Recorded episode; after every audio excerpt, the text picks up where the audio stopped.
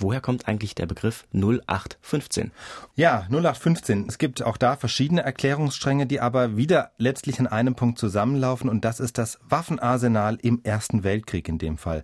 Im Ersten Weltkrieg war ein Maschinengewehr in Gebrauch, die MG 08 und die war schon vor dem Krieg im Einsatz, aber im Krieg gab es praktisch jedes Jahr eine Verbesserung und damit ein neues Modell. Und diese Modelle wurden dann immer nach dem Jahr der Einführung benannt. Also im Jahr 1914 kam die MG 0814, im Jahr 1915 die 08-15 und so ging das weiter bis zu 08-18. Und solche, ja, solche Doppelnummern kennen wir ja auch von Software, ja, Word 5.1, iTunes 9.2 und so weiter und damals eben MG 08 15, also eine stinknormale Typenbezeichnung. Wobei 0815 jetzt eigentlich jetzt mal vom eigentlichen Wortsinn oder vom Zahlsinn in dem Fall, ich meine, viel neutraler kann man ja was nicht bezeichnen, ne?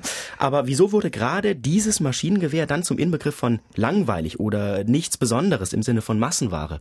Und genau an diesem Punkt gehen die Erklärungen auseinander. Also Erklärung 1, ne, wie es zu dieser Bedeutung kam, ist, das Gewehr war einfach nichts Besonderes. Das deutsche Heer brauchte im Krieg schnell viele Maschinengewehre, es kam zu einer Massenproduktion und diese Massenproduktion ging zulasten der Qualität.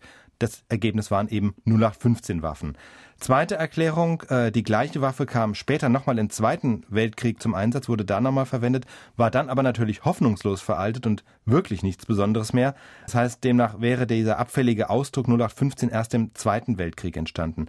Die dritte Theorie, die gefällt mir allerdings am besten. Sie hat damit zu tun, dass die MG 0815 in gewisser Weise den Beginn einer großen Vereinheitlichungswelle markiert. Also, es war erstmals ein landesweit standardisiertes Maschinengewehr, das im Deutschen Reich verwendet wurde. Vorher war die Soldatenausrüstung Sache der einzelnen Landesteile und sie stand damit auch am Beginn der deutschen Industrienormen.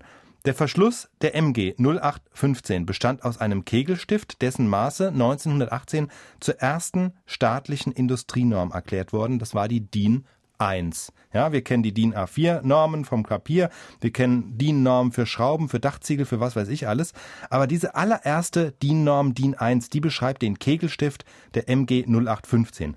Und insofern steht eben 0815 auch nicht nur für nichts Außergewöhnliches, sondern eben auch gerade für Norm und für Standard. Und ja, wie gesagt, also das finde ich eigentlich so die schönste Erklärung, weil sie diesen zusätzlichen Zusammenhang zwischen 0815 und dem Ursprung unserer DIN-Normen beinhaltet. Aber das heißt nicht nur, weil diese Erklärung so schön interessant ist, heißt das nicht, dass das die richtige Erklärung ist.